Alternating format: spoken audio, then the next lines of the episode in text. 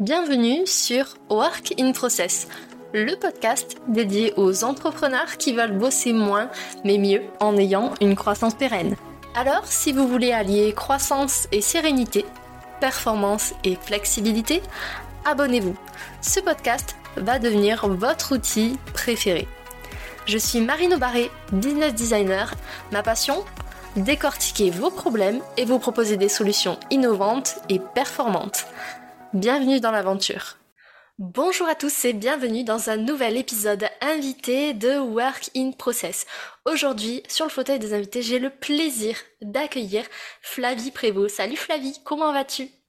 Salut Marine, ça va? Je suis très contente d'être là et, à la fois très intimidée parce que Work in Process, tu verras, je suis pas quelqu'un de toujours très processé et du coup, euh, j'espère être à la hauteur de la chaise de l'invité.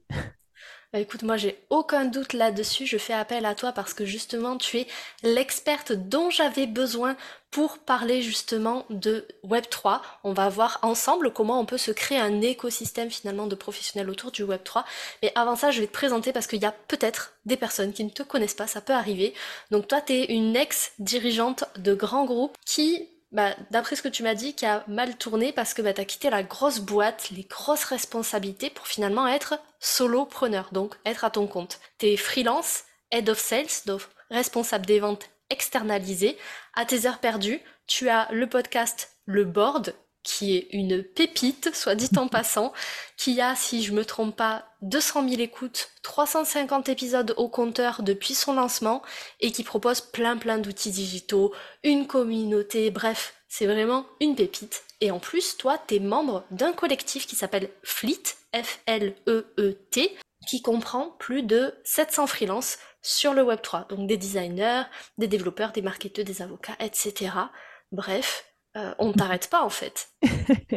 ouais, je m'ennuie pas, mais non, non, mais c'est, c'est, merci pour la présentation et c'est vrai que c'est, ça a l'air un peu foisonnant comme vie, mais tout a un, tout un lien. Enfin, on va le voir en fait. Euh, moi, je crois beaucoup dans le freelancing, le solopreneuriat comme un nouveau statut qui va être employé par de plus en plus de personnes, y compris des gens très classiques de l'entreprise comme moi, puisque j'avais une fonction super classique, directrice commerciale. On peut pas forcément penser à un truc comme ça qui s'externalise.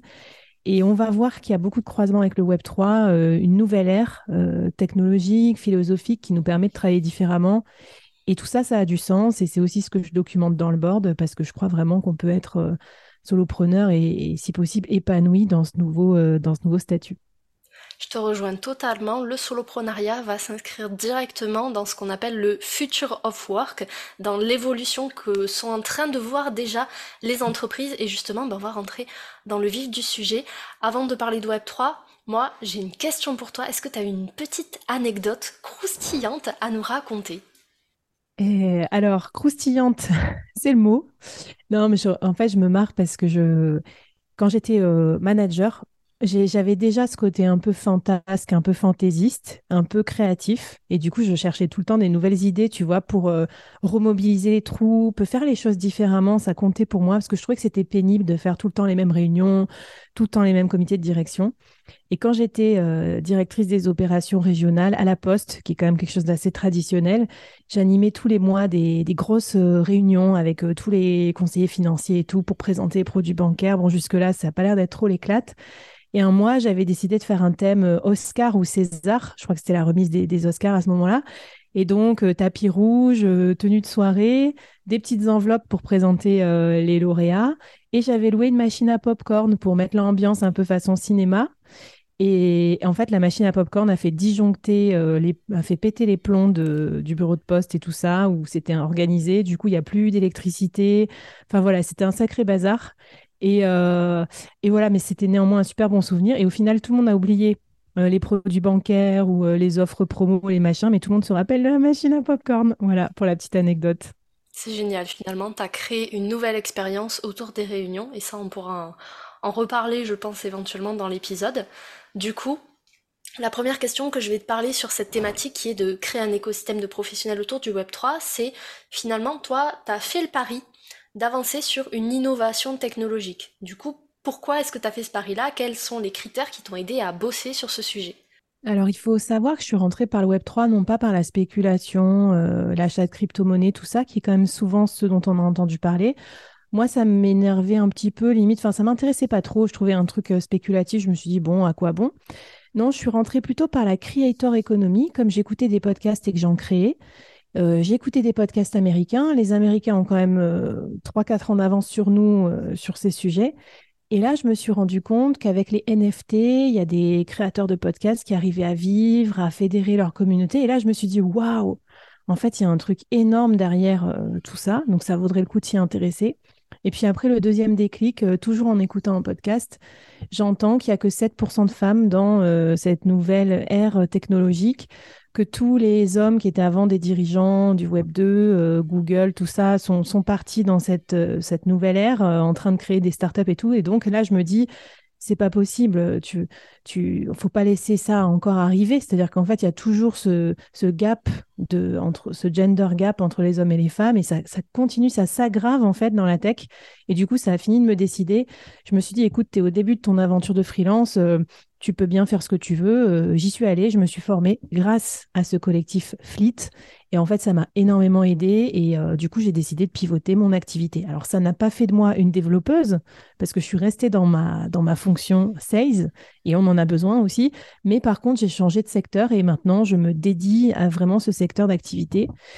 Et puis enfin, je pense que je voyais bien, moi, quand j'en parlais en comité de direction, euh, les gens étaient quand même perplexes. Et du coup, euh, le fait qu'il y ait beaucoup de vingtenaires qui parlent avec des mots qu'on ne comprend pas, que de trucs de spéculation, moi, j'ai senti qu'il y avait un gros besoin sur le B2B et donc j'utilise vraiment euh, ma casquette d'avant, d'avoir été quelqu'un de normal dans un environnement corporate avec des responsabilités pour expliquer ce que c'est aussi que le Web3, comment ça peut changer nos façons de travailler, la gouvernance dans l'entreprise. Et je pense que peut-être que ça rassure les gens de se dire que voilà, je suis pas née de la dernière pluie, j'avais des grosses responsabilités managériales et tout, et, je peux les aider à comprendre, à faire le pont entre l'entreprise traditionnelle et, le Web 3. Donc euh, tout ça, ça m'a motivée et je suis, je suis très contente de toutes mes découvertes euh, chemin faisant. Et du coup, je rebondis un petit peu, donc on parle de collectif, mais pourquoi finalement se lancer dans un collectif plutôt que dans une start-up par exemple ou un autre mode de partenariat? Alors écoute, euh, on va rendre à César ce qui est à César, mais déjà, donc l'idée du collectif, euh, c'est euh, l'idée de Marie, Marie Robin, qui est la founder de ce collectif. Ce qui est drôle, c'est qu'on s'est rencontrés sur LinkedIn. Donc, comme quoi, on dit oui, créer du contenu, tout ça, à quoi ça sert? Ben, En fait, ça sert à faire des rencontres dans la vraie vie. Elle a vu que j'avais mis Web3 sur mon profil. Elle a vu que je m'intéressais. Elle est venue me parler en message privé. Et là, elle a commencé à me pitcher son projet. J'ai trouvé ça génial. Elle a dit on va faire un peu un, Great Place to Work, mais pour les gens qui travaillent dans le Web 3, un endroit où ils pourront apprendre, se soutenir, euh, s'épauler, se former, trouver des missions dans le Web 3. Donc, euh, tu vois, c'est quand même quelque chose qui manque aussi quand tu es justement solo parce que tu as besoin d'un collectif pour t'aider, des fameux collègues, des pairs, des mentors. Donc ça, c'était là, vraiment, ça m'a plu.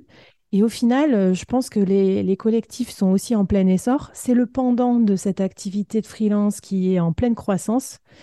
Euh, aujourd'hui, il y a 39% de la workforce aux États-Unis qui est freelance. Dans 10 ans, on estime que ça sera, enfin dans 10 ou 15 ans, 50%. Euh, Donc si tout le monde est freelance, euh, ça veut quand même dire qu'il faut d'autres formes d'entreprise. Ça s'appelle les collectifs, vraisemblablement, bah, pour aider les freelances à s'organiser, à se former, à retrouver des collègues, à retrouver, que sais-je, moi, des avantages sociaux, ce genre de choses. En fait, le besoin de sociabilisation, il n'a pas disparu parce qu'on a changé de statut il est toujours là. Donc ça m'a plu. Et puis, euh, en fait, quand j'ai quitté l'entreprise, j'avais aussi un projet de créer un peu une start-up, un espèce de collectif que j'avais abandonné parce que finalement j'ai trouvé la vie de solopreneur plutôt cool et j'avais pas envie de repartir dans la course, tu vois, au scale, recruter, licencier, euh, former. Enfin voilà, moi j'avais déjà managé beaucoup d'équipes avant, c'était bien, c'est une période de ma vie que j'ai adorée, mais c'est aussi beaucoup de pression. Euh, tu passes 99% de ton temps à manager. Et là, euh, dans le soloprenariat, il y a un côté plus créatif, plus artisan.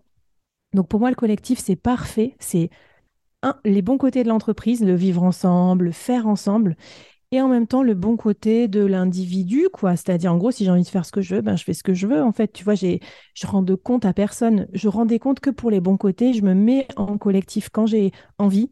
Et si euh, c'est trop pour moi, si j'ai d'autres chats à fouetter, si j'ai envie de prendre des vacances ou quoi, bah, je peux me mettre un petit peu plus en mode euh, passager. Et ça, c'est une façon de fonctionner, je trouve, qui est, hyper bien et qu'on n'autorise pas en entreprise parce que Enfin, bon, pardon, après, je vais te laisser parler, mais je trouve ça un peu dommage. Tu vois, quand tu es en CDI, c'est genre, euh, euh, tu es tout le temps là, quoi. Tu es tout le temps la propriété de l'entreprise. Alors que pourtant, on sait très bien qu'on a des, on a des charges de travail plus élevées par moment ou moins élevées que d'autres, mais non, faut faire semblant qu'on doit tous travailler 35 heures par semaine tout le temps. Eh bien, euh, la vie en collectif, c'est pas pareil. On se crée des projets, on s'emballe quand on a envie, on se met un peu plus off quand on a besoin de se reposer. Et moi, ça me correspond très bien, ce côté sprint, repos, sprint, repos. C'est moins linéaire que ma vie d'avant et ça me plaît bien. J'aime beaucoup ce que tu dis, c'est pour ça que je te laissais euh, parler parce que je me retrouve énormément dans ce que tu partages. Effectivement, quand on est indépendant, quand on est solopreneur, finalement, on vit beaucoup plus par rapport à nos cycles biologiques aussi. C'est-à-dire que bah, il y a des moments t'es fatigué. Donc, si t'es fatigué, logiquement, t'es moins productif. Et à contrario, il y a des moments où t'es beaucoup plus productif. Et je te rejoins sur un autre point aussi, c'est que dans 10 ou 15 ans, effectivement, les entreprises comme on les connaît à l'heure actuelle, c'est-à-dire la PME classique, elles vont complètement changer. Dans le sens où, dans 10-15 ans, les générations euh, de mes parents, de nos parents, seront probablement à la retraite. Alors on va pas parler de politique, rassurez-vous, euh, mais du coup, qui seront les actifs? Les actifs, ça sera notre génération, à Flavie et moi, et peut-être à vous qui écoutez, ça sera aussi les générations qui actuellement font des études. Et ces générations-là, elles ont grandi dans un écosystème où il y a beaucoup plus de liberté, il y a beaucoup plus de sens, et surtout, il y a du choix. Donc comment les entreprises finalement vont attirer et retenir les meilleurs talents? Ben, En transformant finalement leur mode de fonctionnement, leur organisation, en transformant aussi l'expérience qu'ils proposent, parce qu'il y a assez peu de PME qui proposent une vraie expérience collaborateur, et ça, il faut en parler. Et du coup, en incluant les solopreneurs, les freelances dans ces évolutions finalement professionnelles, on est en train de construire l'entreprise de demain. Qu'est-ce que tu en penses? Ben oui, tout à fait. Et puis moi, ce que je, ce que je veux dire, c'est que le Web 3, ça nous donne plein d'idées dans la gouvernance, dans la transformation du travail. Après, on n'est pas obligé d'être 100% Web 3. On peut utiliser ces idées et les faire avec les outils euh, dont on dispose. Et en fait, c'est plutôt une philosophie que des outils, en fait, le Web 3. Notamment, la philosophie, c'est la transparence, faire en sorte de ne pas cacher les choses aux gens. Ça, je pense que c'est quand même actuel et ça va durer. Ça va même s'intensifier parce qu'aujourd'hui, les gens veulent même plus bosser pour des boîtes euh, qui polluent euh, la planète et tout. Donc, euh, on peut plus cacher les, choses sous le tapis. C'est la décentralisation, le fait de responsabiliser chacun. Il y avait déjà ça dans les entreprises, mais là, on voit que c'est encore plus important. Les gens, maintenant, ils veulent, ils veulent de l'equity, ils veulent être rémunérés pour leurs efforts, ils veulent pas juste un salaire ou juste une fiche de poste. Et puis, c'est les communautés, c'est-à-dire euh, on veut être reconnu pour qui on est dans notre euh, spécificité. On veut pas être juste un numéro. Donc, euh, donc il y a des communautés très précises à plein d'endroits dans le monde. Et en fait, des fois, on a plus de points en commun avec quelqu'un qui fait partie de notre communauté, même s'il est à l'autre bout du monde et que c'est un pseudo sur Discord, que quelqu'un qui est dans le bureau à côté de nous, dans l'open space. Et en fait, bon, on se voit tous les jours, mais on n'a pas grand-chose à se dire. Donc, on fait quand même société, on fait quand même collectif, même si c'est parfois en ligne. Donc, tu vois, ça, à mon avis, c'est des tendances, c'est les méga trends là, du futur du travail, on ne peut pas les nier. Et donc, que vous aimiez le Web3 ou non, je suis pas forcément là pour vous obliger à faire des NFT. Ça pourra vous aider de, vous lancer, mais ben, ces trends, en tout cas, elles, sont là pour durer et on va, les avoir de plein fouet quand on est dirigeant euh, en PME notamment. C'est exactement ça. En fait, les changements sont déjà en train de s'opérer. Se dire le future of work, c'est dans 10, 15, 20 ans. Alors oui, il y aura encore des évolutions d'ici là, mais les évolutions, elles sont arrivées, j'ai envie de dire, un petit peu par ou grâce au Covid, parce qu'on s'est aperçu qu'en fait, on pouvait travailler de chez soi ou d'ailleurs que de son bureau classique, on s'est aperçu qu'on pouvait travailler autrement, qu'il n'y avait pas que le travail dans la vie, on pouvait aussi profiter de sa famille, de ses loisirs, faire du sport ou juste faire la sieste. Et en fait, bah, les gens maintenant, ils ont envie d'avoir un travail qui alimente leur vie, et pas l'inverse. Et alors, bon, moi, je suis quand même très travaillomane, donc euh, j'adore travailler et je travaille beaucoup, même en tant que solopreneur. En fait, j'ai pas forcément réduit ma charge, mais donc c'est un peu un contre-exemple. Mais en fait, ce que je veux dire aussi, c'est que des fois, ces innovations, elles sont pratiques pour plein de boîtes. Par exemple, je prends l'histoire du freelancing. Moi, maintenant, je suis fractional head of sales, donc euh, tu, peux me prendre par petits bouts. Donc, en gros, je vais faire, un jour ou deux par semaine pour une PME. Bah, en fait, c'est tellement pratique par rapport à recruter quelqu'un en CDI. Tu, cherches à recruter un senior, ça, va te coûter trop cher. Tu vas me payer plein pot parce que moi, j'ai 14 ans d'expérience. Je gagnais très bien ma vie, j'ai fait des super boîtes. Ensuite, je ne vais pas vouloir venir dans ta PME parce que pourquoi j'irais dans une PME alors que j'ai bossé, j'ai managé 600 personnes dans une marque mondialement connue? Euh, et enfin, euh, et enfin, euh, pourquoi, pourquoi je ferais ça tous les jours en fait, alors que j'ai mes podcasts, j'ai d'autres trucs à faire et tout. Donc tu vois là, c'est vraiment parfait et pour l'entreprise et pour moi, parce que moi, je peux faire ça un ou deux jours par semaine. J'ai du temps à côté pour faire mes autres missions qui me rendent meilleur en plus en tant qu'head of sales. Et la boîte classique, elle profite de mon expérience. Je suis là pour gérer les problèmes quand il y en a, pour manager les gens, plutôt qu'un junior. Franchement, c'est cool. Il faut pas être, se dire que toutes les nouveautés, c'est que, euh, c'est que des mauvaises choses ou c'est que, euh, je sais pas, une façon de travailler qu'on ne comprend pas. Euh, voilà. Donc, moi je, porte un regard assez bienveillant, c'est vrai, sur l'innovation et sur le Web3. Mais voilà, c'est pour rassurer peut-être les sceptiques qui nous écoutent je dis pas que tout est angélique, j'oblige pas les gens à faire 100%, mais il y a quand même des choses assez pragmatiques dans ces nouvelles façons de bosser qui, sont intéressantes à explorer. Tout à fait. Et moi, j'applique la même méthode que toi, c'est-à-dire que je suis aussi COO, donc directrice des opérations à temps partagé. Et comme tu le disais, d'un point de vue purement pragmatique, c'est beaucoup moins cher finalement de prendre quelqu'un qui est à temps partagé un, deux, trois jours par semaine, plutôt que d'avoir un temps plein qui, bah, comme tu disais, fait du présentéisme. Euh, mm. à faire 35 heures à, à bouger la souris, puisqu'on est en télétravail, à bouger la souris pour dire voilà, je suis actif sur mon ordinateur. Tandis que là, ben, en fait, en termes de gestion des ressources, gestion des coûts, ben, c'est beaucoup plus optimisé et du coup, c'est plus intéressant même pour l'entreprise. Euh, je reviens sur, euh, sur le collectif Flick parce que c'est aussi pour ça que je t'ai fait venir. J'aimerais bien que tu nous parles un petit peu de comment ça se passe dans le quotidien au niveau de l'organisation de la gestion, puisqu'il y a 700 freelances, on le rappelle, ce qui fait beaucoup de monde. Comment ça se passe justement pour gérer bah, la communication, les missions, etc. Comment vous faites? Mmh. Alors, euh, bon, c'est jamais parfait, hein, ça c'est clair. C'est comme dans une entreprise, en fait. Déjà, on fait comme on peut. Parce qu'en fait, on est un collectif de freelance construit par des freelances. Donc, il faut savoir que personne n'est payé. Enfin, tu vois, on, contribue chacun comme on peut. On est rémunéré pour nos contributions. Mais donc, déjà, c'est il n'y a pas une équipe 100% dédiée. Il faut qu'on gagne notre vie à côté avec des choses facturables ou dans, via les missions qu'on fait pour le collectif. Enfin, en gros, on fait ce qu'on prône, quoi. C'est-à-dire qu'on travaille de façon décentralisée. Alors ça, c'est super intéressant. On a par exemple des outils comme D-Work ou comme Crew3. Euh, je te mettrai les références. D-Work, c'est une plateforme où tu, euh, tu mets les tâches à faire un peu comme dans un jeu vidéo, les gens ils vont, ils vont avoir des, quêtes à réaliser. Donc, par exemple, au lieu de recruter quelqu'un à temps plein pour faire tes social media managers, tu vas dire bah tiens, là, j'ai, j'ai 10 articles à écrire en anglais euh, sur telle blockchain qui est dispo? Et euh, en fait, les gens qui sont dispo, qui ont les compétences en question, parce qu'on les, les compartimente par compétences avec différents NFT qui, qui certifient leurs compétences sur ce domaine, vont pouvoir se connecter sur cette bourse de projet et dire bah tiens, moi je suis dispo, clac, je clique, je réalise la tâche, je claim, c'est-à-dire donc euh, je, je, dis voilà, je l'ai fait, et en contrepartie, j'obtiens un reward, donc une récompense soit monétaire, soit des points, soit voilà. Donc si tu veux, c'est une nouvelle façon de penser aussi. On ne pense pas au job en, tant que tel, on pense à la tâche. Donc nous, ça nous permet de fractionner le travail en petites tâches accessibles pour tout le monde, même des gens qui freelance et qui n'ont pas euh, trop de temps pour s'investir dans le collectif. Tu vois, tout le monde peut s'investir, même des débutants. Donc ça, c'est une très très chouette façon de travailler. On s'appuie beaucoup sur la communauté, bien sûr, c'est-à-dire que c'est les gens de la communauté qui vont pouvoir prendre à leur compte certaines tâches, comme par exemple réaliser des cafés d'accueil ou euh, des entretiens de recrutement avec d'autres, avec des pairs. Donc, tu vois, on peut faire du pire, tout pire, euh, comment ça s'appelle?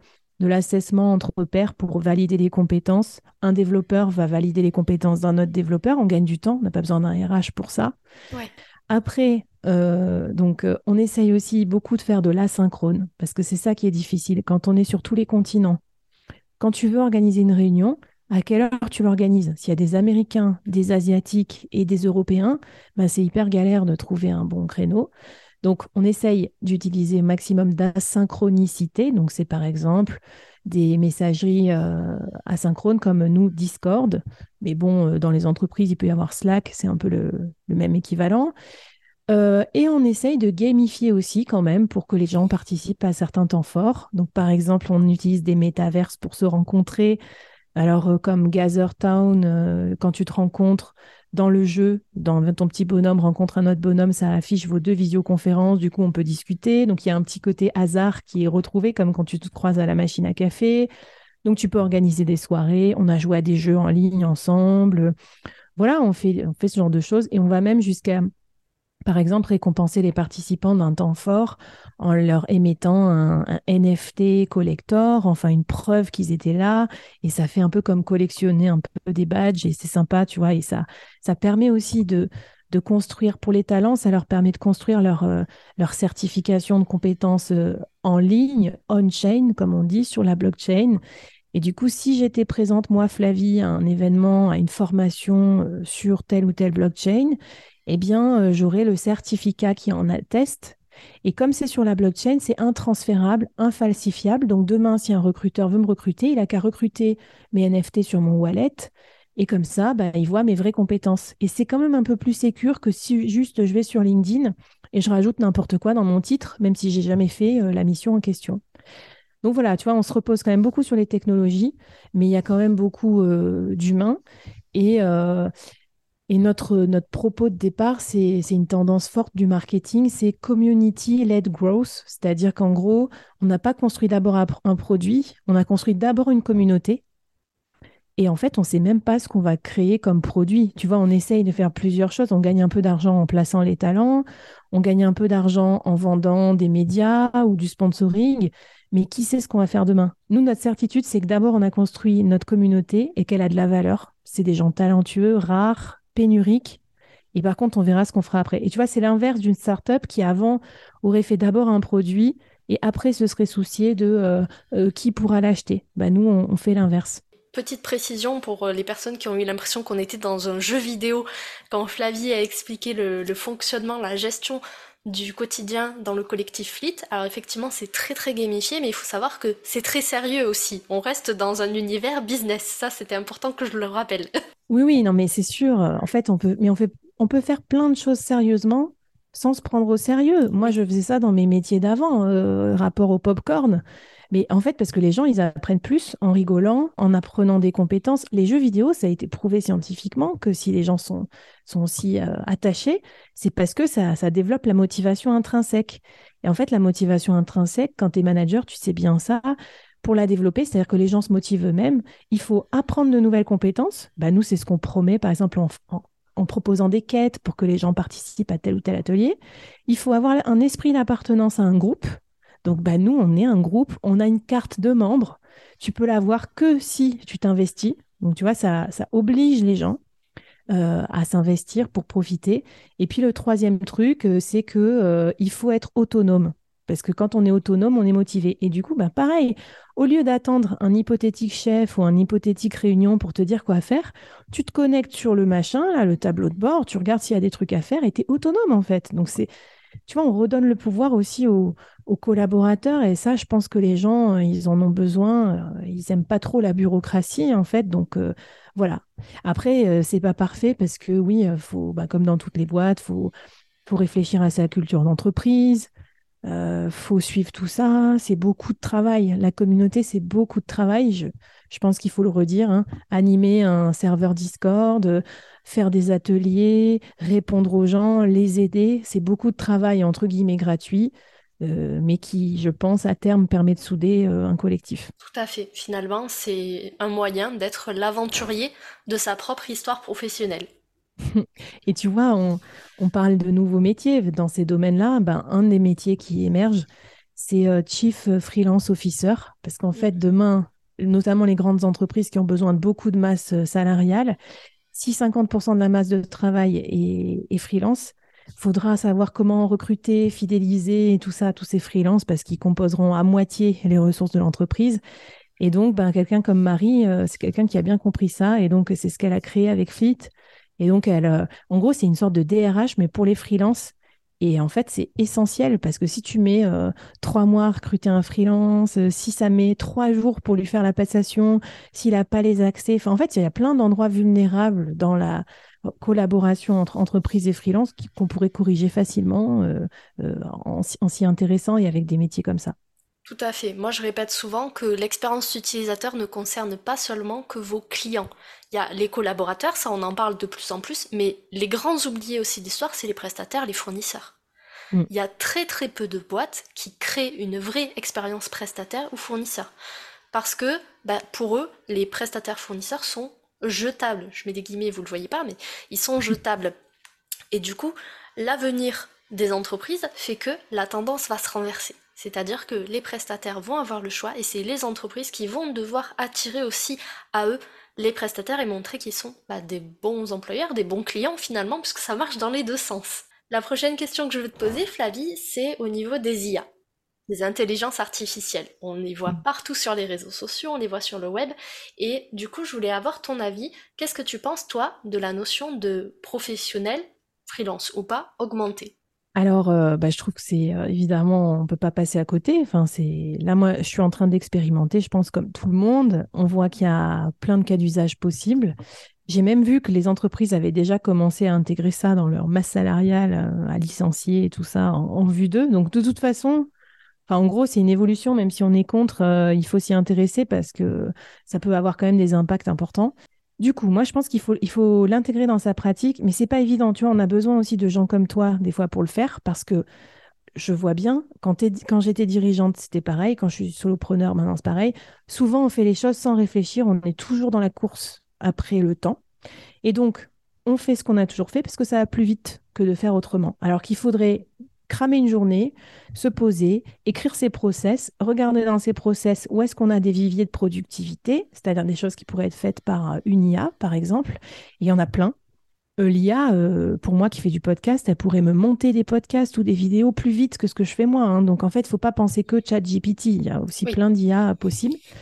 Et donc voilà, sacrifier ce temps-là maintenant tout de suite pour repenser son process, je pense qu'on voilà, là tu peux nous aider, des gens comme toi, pour aussi euh, l'intégrer en fait dans ces process.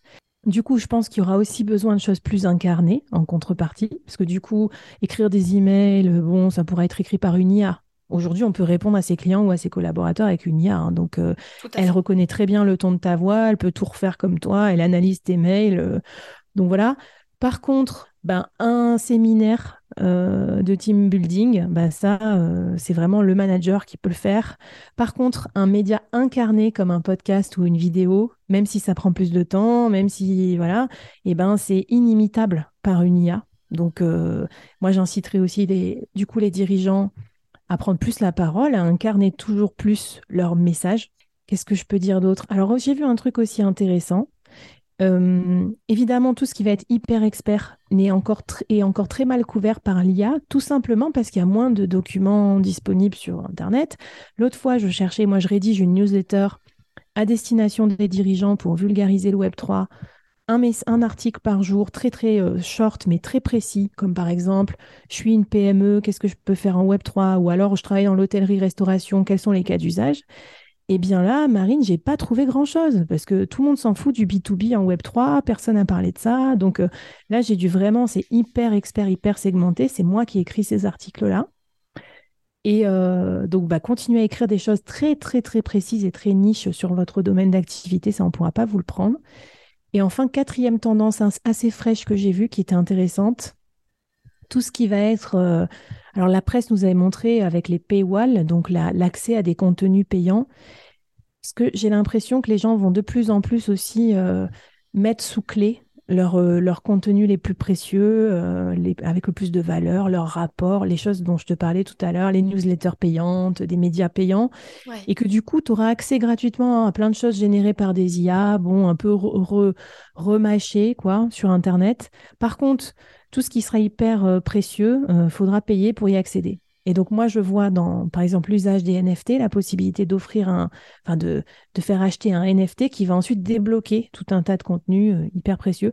Et ce sera bloqué aussi parce que pourquoi moi, en tant que professionnel, je devrais écrire des trucs hyper précieux sur sur le Web 3 et ensuite l'IA va prendre dans tous mes textes et va, va réécrire des textes pour un autre avec mon, mon travail d'auteur, euh, de journaliste, d'expert, de scientifique. Donc tu vois, je pense qu'il va se passer pas mal de réflexions sur, euh, sur ça. Donc voilà, je ne sais pas si ça répond à ta question, je me suis un peu emballée sur le sujet IA. Alors ça, ça répond à ma question et je trouve que c'est hyper intéressant le dernier point que tu as soulevé parce qu'effectivement, avec ChatGPT notamment, mais il y a plein d'autres IA, à partir du moment où vous savez rédiger des prompts, c'est-à-dire des consignes à donner à l'intelligence artificielle, vous pouvez, on va dire, obtenir quasiment ce que vous voulez. C'est-à-dire que par exemple, vous avez vu un bouquin sur une librairie en ligne, vous voulez pas forcément l'acheter, mais vous voulez les points clés pour rédiger un post LinkedIn par exemple, vous pouvez demander à une intelligence artificielle de vous faire ressortir un résumé de ce livre parce que bah, ces résumés sont accessibles sur la planète euh, Internet. Du coup, avec euh, l'alternative que toi t'as proposée, c'est on protège finalement euh, nos biens les plus précieux, c'est-à-dire nos connaissances, qui ne seront finalement pas si facilement duplicables que ça. Ce qui fait que finalement, on fera toujours appel à nous. Voilà, donc bah, il y a ça. Et, puis, on parlait beaucoup des soft skills en entreprise depuis longtemps. Bah, plus que jamais. Alors évidemment, les soft skills, euh, adaptabilité, apprentissage euh, bah, sont encore plus nécessaires dans ce contexte. On doit re-skiller, upskiller, reskiller nos, nos collaborateurs.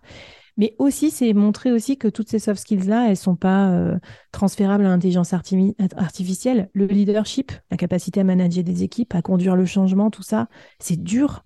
Et eh bien ça, c'est pas une IA. ChatGPT va pas te faire ton plan de conduite du changement. Enfin, après, il va falloir aller sur le terrain, le dire aux gens. Donc, c'est pour ça que je dis, euh, je pense que l'incarner a encore de beaux jours euh, devant lui. Et même quand on manage un collectif à distance, on s'en rend bien compte avec le Web3 qu'on incarne aussi énormément. Les gens, ils regardent quand on fait des lives, quand on fait un podcast. Ils ont besoin, en fait, d'être rassurés aussi par ce côté humain, par ce leadership, d'une certaine manière. Sinon, ils nous suivraient pas, en fait. S'ils adhéraient pas à ce message-là, qui était incarné par nous, euh, je pense que ça serait pas aussi puissant que ce que ça peut l'être aujourd'hui. Et euh, un petit pronostic comme ça à la louche d'après ta boule de cristal par rapport à l'évolution des collectifs dans les prochains mois, années, qu'est-ce que quel est le ratio que tu penses qu'il y aura entre les solopreneurs, les freelances classiques et les professionnels augmentés, à ton avis? Ah là, c'est une, c'est pas évident. Alors euh, déjà, j'ai vu des stats sur les collectifs comme quoi euh, ça va être en plein boom. Je me rappelle évidemment plus des chiffres, mais genre c'est croissance euh, à deux chiffres ou à trois chiffres, et que la France n'est pas encore la, mieux lotie. En Allemagne, il y a plus de freelance et il y a plus de collectifs. Donc, euh, tu vois, on a encore une marge de progrès. Et après, ben, euh, toujours pareil, faut... il y a d'un côté la gig économie, les gens qui subissent un peu, et puis de l'autre, les gens qui s'augmentent, qui, tu vois, qui surfent un peu sur la vague, sur le haut de la vague. Donc, je dis pas, enfin, enfin, voilà. Moi, ce que je dis, c'est qu'il faut, il faut s'en soucier pour justement faire partie plutôt des gens qui, euh, qui prennent les devants, qui profitent, qui vont se positionner sur les futurs métiers, qui vont être intéressants en freelance, qui vont intégrer l'IA dans leur truc, parce que sinon, ils vont se retrouver dans le bas de la vague, là où il y a euh, des petits métiers, des petits TJM, des gens qui vont se faire bouffer par l'intelligence artificielle, parce qu'en gros, bah, une machine ira dix fois plus vite que, enfin, que dis-je, un million de fois plus vite que pour faire les trucs. Donc voilà, moi, c'est plus ça que je crains, c'est cette dichotomie entre les gens bien éclairés euh, et les autres. Je pense qu'elle va être encore accélérée par la technologie. Et c'est pour ça que je suis contente, tu vois, qu'on parle de Web3, qu'on parle de tout ça, parce que c'est pas du tout dur de s'y mettre. Tout le monde a commencé avec zéro connaissance. Donc, allez-y.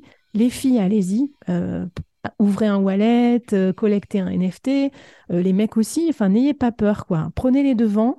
Euh, ça fera pas de vous des gens euh, hyper technologiques toute la journée, mais au moins vous saurez de quoi on parle et déjà vous aurez un peu d'avance par rapport au reste des populations pour pas vous faire un peu euh, malmener, tu vois, dans les ressacs comme ça des trucs de la technologie, dans l'électronisme, dans plein de barrières en fait qui fait qu'après du coup ça devient beaucoup plus dur de s'y mettre.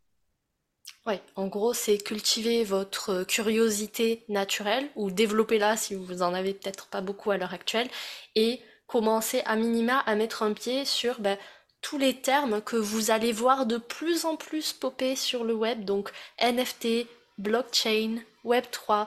Pour ça, moi, je vous invite vraiment à aller voir du côté de chez Flavie, parce qu'elle explique énormément ces concepts-là, elle les explique très très bien, pas que cela d'ailleurs. Et euh, je pense que vraiment, ça peut être un atout de taille, comme tu le disais, pour pas se faire noyer dans la masse, voire écraser par la masse. Bah écoute, merci, euh, merci beaucoup pour ton soutien. Et c'est vrai, moi j'aime bien vulgariser euh, en des mots simples pour les dirigeants, les entrepreneurs. Donc venez me voir sur LinkedIn. Je pense que c'est surtout là que ça se passe. Et puis euh, on peut discuter, je répondrai avec vos questions avec, plaisir aussi. Génial. Bah, du coup, on pourra te retrouver sur LinkedIn, sur ton podcast. Les liens seront disponibles dans la description de l'épisode pour que vous les retrouviez en un seul clic.